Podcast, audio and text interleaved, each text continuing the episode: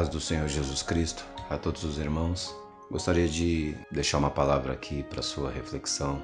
Livro do profeta Isaías, capítulo de número 38, a partir do versículo 1, a Bíblia diz assim: Naqueles dias, Ezequias adoeceu de uma enfermidade mortal, e veio a ele Isaías, filho de Amós, o profeta. Ele disse: Assim diz o Senhor: Põe em ordem a tua casa, porque morrerás e não viverás. Então virou Ezequias o rosto para a parede orou ao Senhor e disse: Ah, Senhor, lembra-te, peço-te, de que andei diante de ti em verdade e com o coração perfeito, e fiz o que era reto aos teus olhos. E chorou Ezequias muitíssimo. Então veio a palavra do Senhor a Isaías dizendo: Vai e dize a Ezequias: Assim diz o Senhor, Deus de Davi, teu pai Ouvi a tua oração e vi as tuas lágrimas. Eis que acrescentarei aos teus dias quinze anos.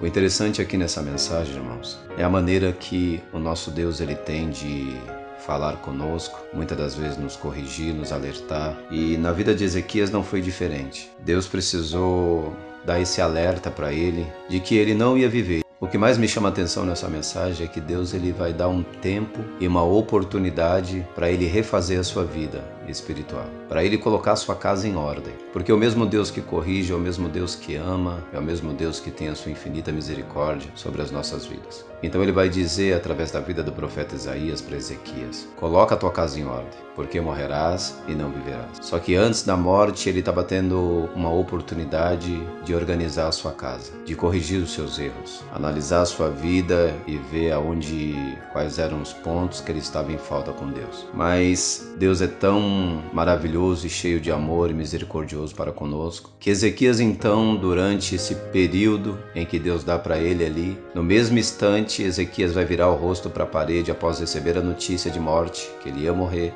Ele vai orar ao Senhor, porque tem coisas na minha vida e na sua vida que tem que ser urgente. Nós não podemos deixar para amanhã. Nós não podemos adiar aquilo que precisamos fazer agora. Então tem muitas pessoas que sofrem e hoje estão passando por dificuldades e problemas em suas vidas porque deixaram para amanhã o que deveriam ter feito hoje.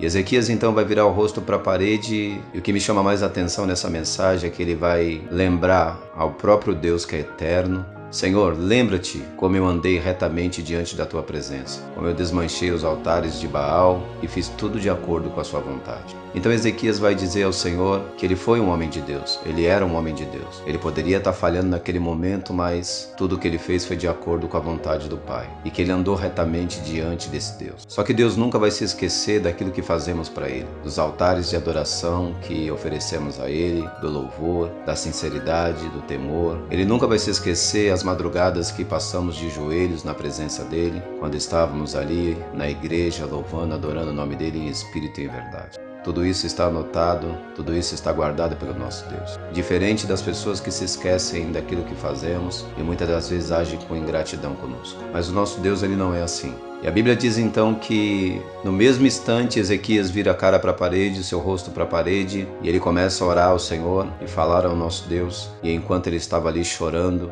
e falando com Deus, veio a palavra do Senhor na vida do profeta Isaías novamente, antes que ele saísse daquele palácio.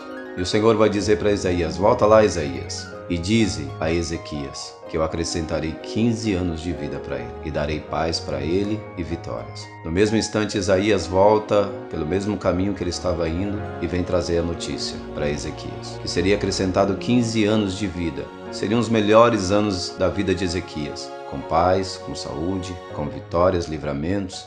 Deus estava dizendo que ele ouviu aquilo que Ezequias falou a oração daquele homem. E Deus estava querendo dizer para Ezequias que ele lembrava de tudo que ele fez. Ezequias, ele tinha um crédito e nós precisamos aprender a ter créditos diante desse Deus, para quando vier os tempos difíceis, que a gente possa em nossas orações falar com ele como Ezequias falou. Lembra-te, Senhor, do que eu fiz. Lembra-te, Senhor, que eu mais agradei ao teu nome do que desagradei. E Deus é maravilhoso, é misericordioso e acrescentou 15 anos de vida para Ezequias. Quero que você entenda com essa mensagem que tudo aquilo que plantamos diante desse Deus, tudo aquilo que fazemos, ele se lembra. Então aprenda a fazer tudo de acordo com a vontade do Pai. Porque ainda que você falhar um dia, ele vai se lembrar de tudo aquilo que você fez. E vai vir um perdão, vai vir a misericórdia e o seu amor incondicional.